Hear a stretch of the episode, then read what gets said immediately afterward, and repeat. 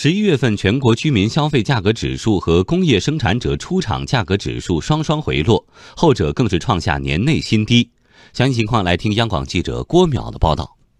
居民消费价格指数 CPI 可以综合反映居民购买的生活消费品和服务价格水平的变动情况。国家统计局发布的数据显示，十一月份 CPI 上涨百分之二点二，其中食品价格下滑百分之一点二，而鲜果价格上涨百分之十三点三。鸡蛋价格上涨百分之五点二，禽肉类价格上涨百分之四点五，同比涨幅较大。医疗保健、教育文化、娱乐、居住价格则分别上涨二点六到二点四个百分点以上。国务院参事室特约研究员姚景元分析认为，到了年底啊，消费会比较旺盛，它肯定会拉高价格总水平。但是现在看呢，十一月份 CPI 指数啊，应当说比大家预期的估计的还是要回落一些。鲜果价格上涨，这个我到山东啊，我专门去了解了，就是比如说苹果价格，由于我们今年苹果呢受灾，所以产量是在减少。山东烟台的苹果呢，大概产量啊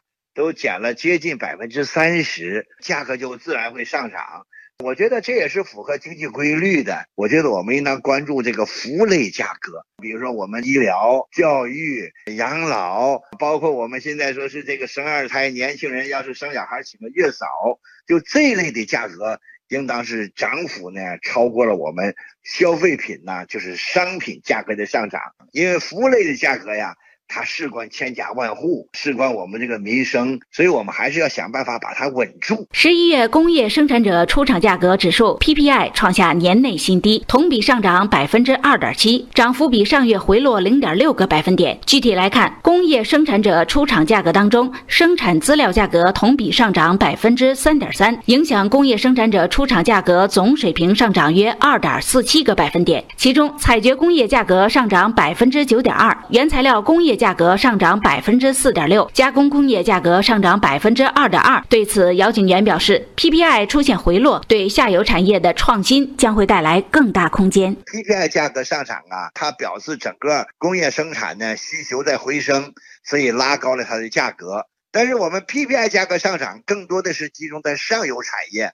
比如说钢铁呀、煤炭呐、水泥呀。PPI 现在这种局面呢，就略有回落，它是个好事儿。它有利于我们下游生产加工产业，当然这个数还应当是保持正的，就是也要适度的给下游产业带来一些个压力，这样的话我们下游产业呢才能够把这个压力变成动力，去加强管理呀，推动创新等等。对于 CPI 和 PPI 未来走势，有机构分析，猪肉等可能是影响未来一段时间 CPI 走势的重要因素，预计今年全年涨幅低于百分之三的调控目标。明年 CPI 可能呈现倒 V 型走势，PPI 方面预计同比涨幅可能在明年一季度收窄到百分之一左右。